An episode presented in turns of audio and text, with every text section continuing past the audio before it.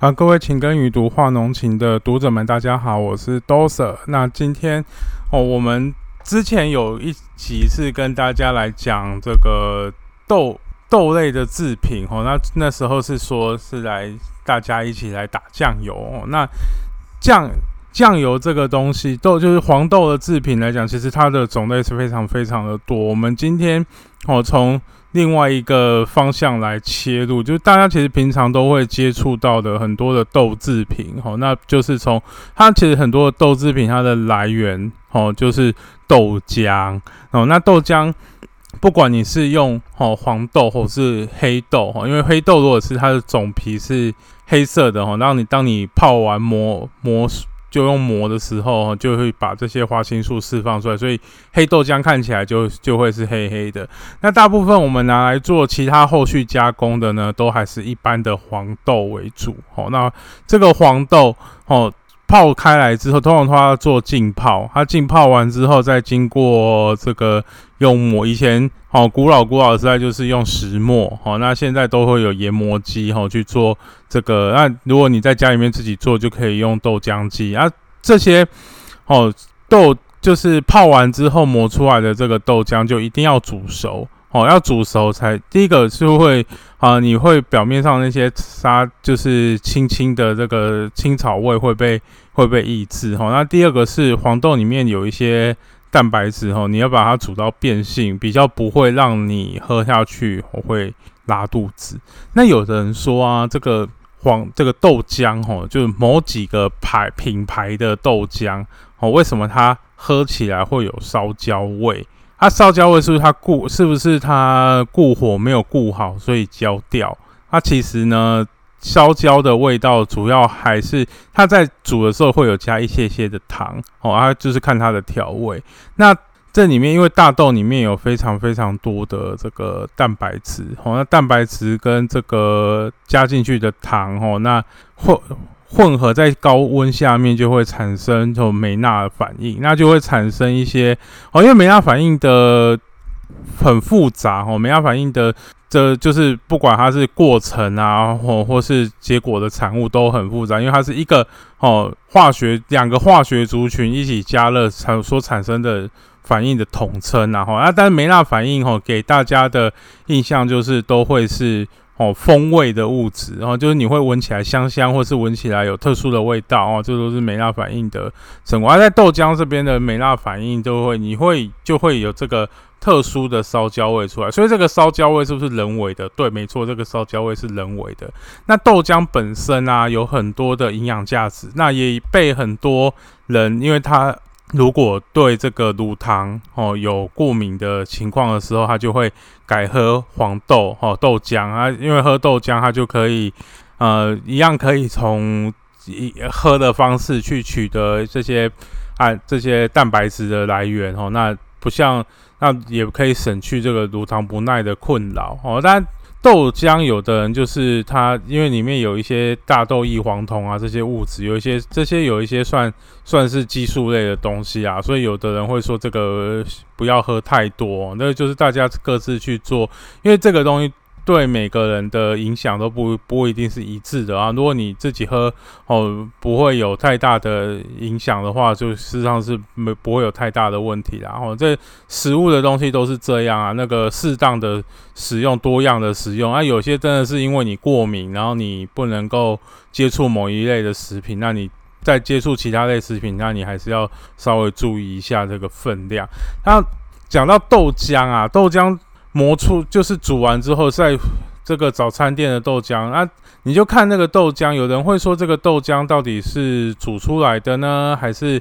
用所谓的还原豆浆啊？还原豆浆就是用这个豆，就是黄豆，就是破碎之后用成这个豆粉，然后再冲泡回来的这个豆浆，或是豆浆去做真空干燥变成，然后再加水回来变成豆浆。那通常最大的这个分辨就是说，因为你如果是还原豆浆的话，它的这个蛋白质在整个水里面，它混合是蛮均，就是蛮均匀的。它有时候会有点沉淀呐。啊，如果是从磨豆然后煮出来的这个豆浆，它通常上面会浮一层，就会开始会有豆皮啦。因为如果你煮一煮哈，会变冷的时候，它上面可能通常会凝结一层这个这个，它会凝结一层东西在上面啊，这是我们所俗称的豆皮，它也是一个蛋白质的来源。那豆浆它经过后续的加工，它就会形成我们很多种种的豆制品，所以豆制品的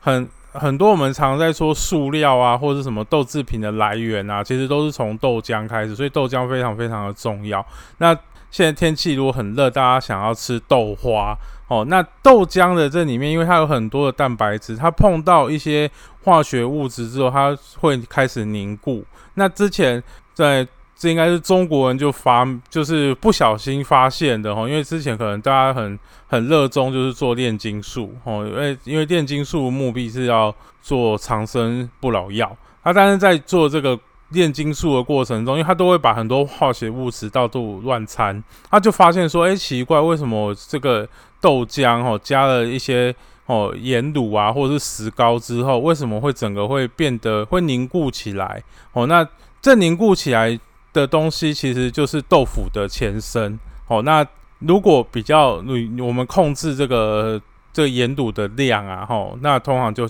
就会是豆花。那讲到豆花，有大家就会想到，哎，豆花有好几种，哎，你你就觉得奇怪，为什么我去吃豆花的时候，那个豆花好 Q 好嫩，它有的豆花切起来，哎，好像有一点。高高的感觉，那有的切起来像是怎么像是果冻的感觉，因为它是用三种不同的东西去做凝固剂哦。那这三种其实都合法哦，所以大家这都是可以吃的，大家不要太紧张哦。那第一个，如果你吃起来像果冻一样，像是很多食品厂在买在超市的冷冻就是冷藏柜，我们可以买到什么什么叉叉豆花那种哦。那它为什么会吃吃起来会？看起来像果冻，它有的是加这个叫洋菜或是食用胶，它就是跟它就是加入，那就是凝固啊凝固啊，这做这个洋菜加进去之后，它基本上。凝凝固成型是不会，几乎是不会失败的啦，所以做起来很快，而且很迅速，而且成本也很低。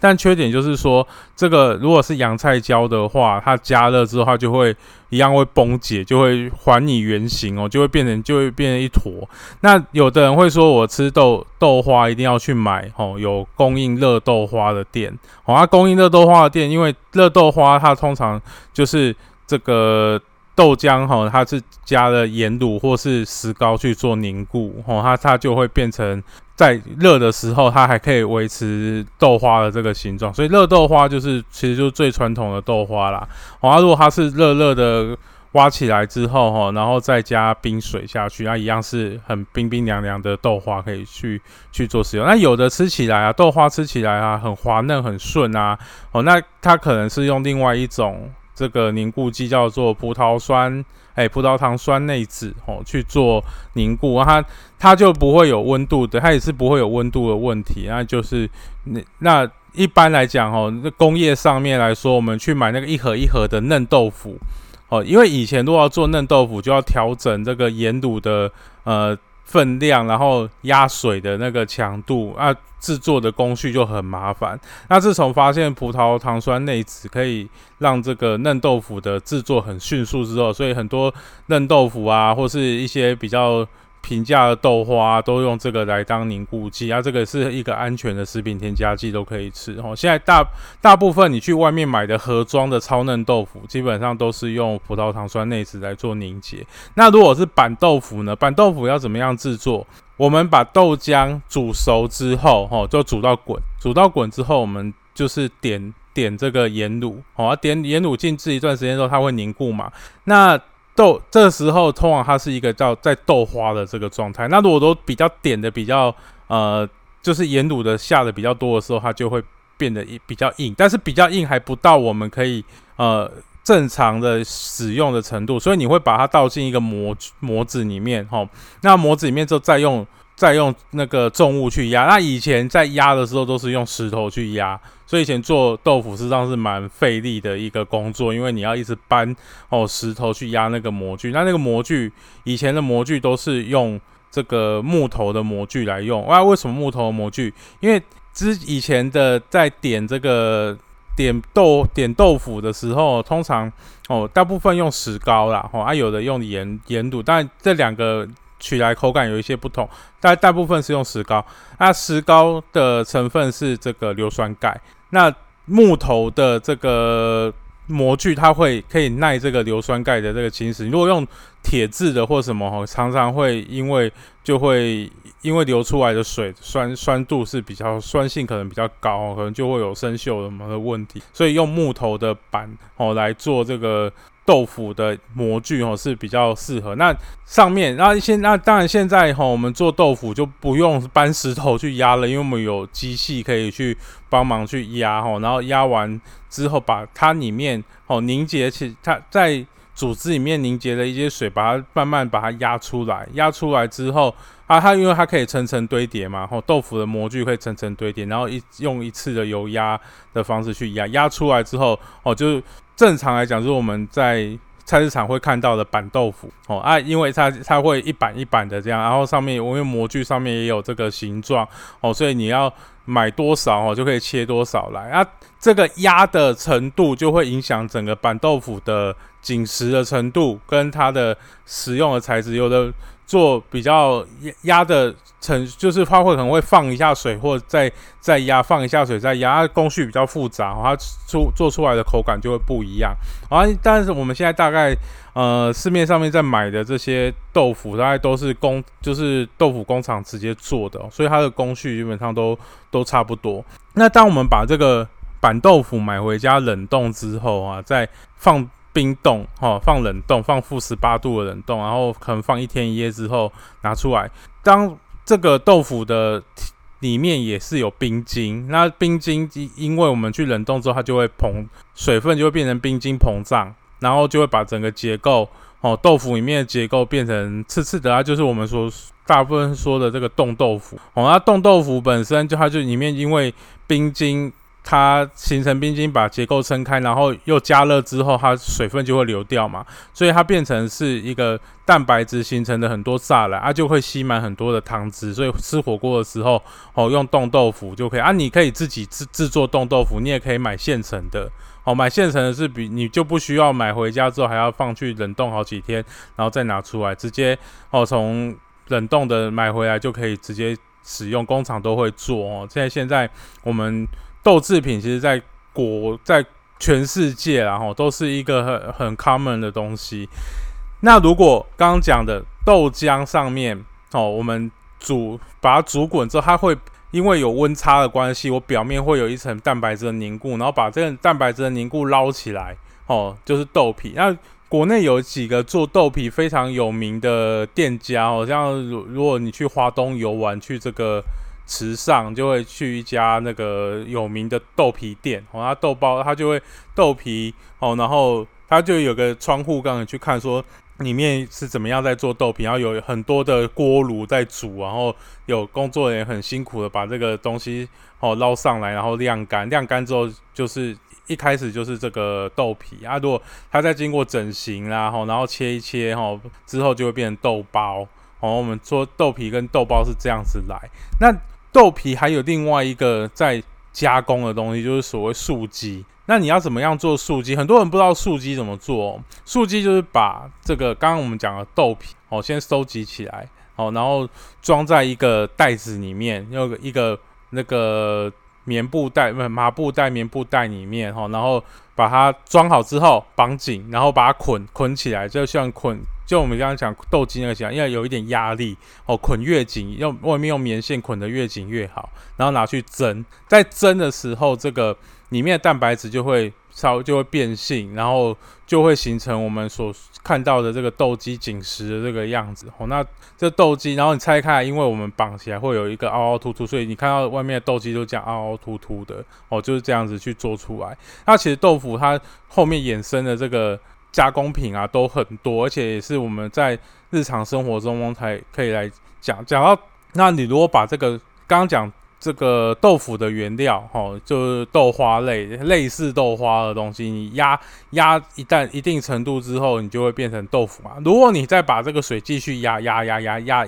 就是我们把压的程度压更多，就会变成豆干。哦，那豆干它一样会依依据你的那个模具的大小啊、整形啊，吼，你就会看到，哎，这个是黑豆干啊，还是？然后黑豆干那种都是后来还就是在加外面再染色的，哈，一般做出来大概是是这个土色的这个为主，就一般来讲黄豆干那个豆干的颜色。但如果你有其他的哦，看你压的那个规压的方式，然后压的力道、压的时间，就可以控制我那个豆干的形状跟外面跟外面一样。那豆干有的它先一片一片之后，哈，然后它再去切丝，就是我们所。比较常在用的这个干丝哦，那都这这样都个可以变成是一个工业的产品，只要工厂哦有一个场地，然后有一个压，就是有一个油压的设备，它就可以来做很多很多的这些豆制品。好，那讲到。豆腐这个东西，大家就会想到，哎，吃火锅的时候会想要用百叶豆腐。可是百叶豆腐啊，跟豆腐其实没有很直接的关系，因为它的制作方式是不太一样的。百叶豆腐它通常都是用这个我们一般所谓还全还原的这个豆豆类的哈，可能是豆粕啊或者是什么哦，这些东西还还原成豆浆，就我们刚刚讲的。一开始说豆浆是用煮的，啊，这个还原豆浆是泡泡出来的，然后再加加入一些这个油脂啊，去淀粉啊，食用淀粉去塑形，哦，然后你它就会创创造出哦像白叶豆腐这样的东西。那白叶豆腐因为它也一样都是灌入模具之后再去生产，所以你就看到哎白叶豆腐这样一条一条。那白叶豆腐跟豆腐最大的差距是什么？在营养成分上面哦，豆腐大概百分之八九十七八十以上哦都是。蛋白质哦，那有些许的一脂肪一点点而已啊，然后再有一些带有一点点碳水化合物啊，这还有其他都是水分。但是如果是百叶豆腐的话，大概百分之七十以上是油脂哦，因为它会塑，它在塑形的过程之后，它需要油脂去固定这些哦，塑蛋白质啊这些豆类的这些东西，所以豆腐这个东。豆腐这个名字挂在百叶豆腐上面，实际上不太适合啊。它只是说原料里面有豆啊，但它其实吃百叶豆腐其实有很多的油在里面，而且它可能说你在它跟冻豆腐一样，都会吸很多汤汁啊。这些汤汁有时候也很油，所以在冬天要到了哈，吃百叶豆腐或者咸酥鸡，很多人喜欢吃炸百叶豆腐啊。为什么它会碰起来那么合？你很少看到说炸其他豆类的东西可以像。炸白叶豆腐一样这么的合适哈，因为像大豆干都会炸得起来都硬硬的，但是白叶豆腐为什么炸起来那么蓬松那么软哦？就是因为它里面有很多油脂的关系哦，所以你吃起来的这个当然吃起来的时候都很爽啊，但是吃完你就要注意热量的问题。那另外哈，最后我们来介绍一下，因为讲到豆腐两个字哈，就会有两个东西是其实它是孪生兄弟哦，就是一开始哈在。保要把豆腐保存长久一点的时候，就有人会想说我要做哦，要做发酵的食品。那发酵食品就是做成豆腐乳。那豆腐乳它通常是就是让这个豆腐哦长菌发霉之后，它会产生一些其他的风味物质。那有一些霉霉菌它发酵的时候，它不会上面不会有长毛哦，就是子实体那些长毛的东西。那有一些长毛了之后哦，绿绿的。啊绿绿之后，这个豆腐乳都会有一些奇怪的风味出来，哎，特殊的这个风臭的风味来讲话，就变成臭豆腐。所以臭豆腐跟豆腐乳其实是孪生兄弟，但是现在在生产上面来讲啊，就有一点不同，因为豆腐乳现在还是主要还是用这个持续发酵的模式去做生产，切成小块之后去做持续发酵。但是我们臭豆腐啊，因为现在有非常多的这个呃现实上面的。考量哦，因为工业上面的考量，所以现在哦不会像以前那样要泡六个月才会形成臭豆腐。那在泡到臭豆腐的时候，有很多人会有秘方啦，就是他会泡很多草本的植物的进出物啊。然后每个工厂都有美工网自己的秘方，所以臭豆腐为什么在呃台湾会这么受欢迎，就是因为它的每一家工厂做出来的。臭豆腐，它的风味都有一些些许的不同哦。它也许它，而且在炸完或是卤，就是做卤的或炸之后，它再加其他的新香料所产生的这些交交叉反应，事实上很多。那豆腐乳其实风味就会稍微固定一点，而且豆腐乳因为它要长期的保存，它会加哦高盐的方式去做。储藏哦，那因为那个时候，如果高盐的方的可以生长的菌种其实就也有限呐哦，那跟之前臭豆腐就是因为我好像在一个没有很高盐的环境之下去做去做发酵，然后就长出不同的菌种哦。那现在施工所啊，或是这些外面这些单位都有卖哈，都有卖已经调配好的菌种。那调配好的菌种，我就可以浸泡一个月左右，然后因为在这些霉菌在寄生在豆腐上面生长的时候，它会，它一样会吸收这个豆腐里面的这些养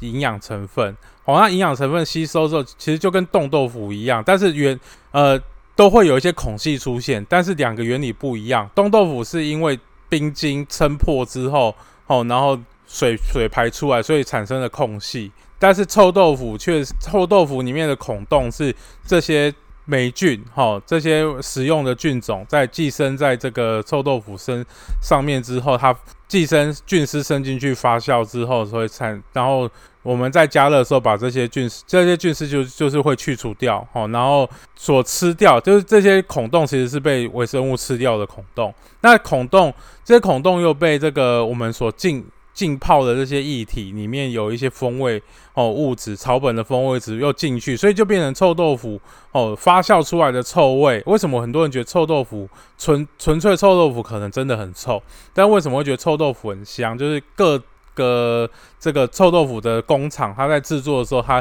各自各自的秘方哦，然后出来哦。那你如果真的去闻那个。工厂出来的臭豆腐啊，也许真的很臭哦。那但是臭完之后，经过我们的调配啊、炸完啊，然后再做这个，或是或是去做什么加肠旺啊这些东西哦，然后再加一些新香料去做调配，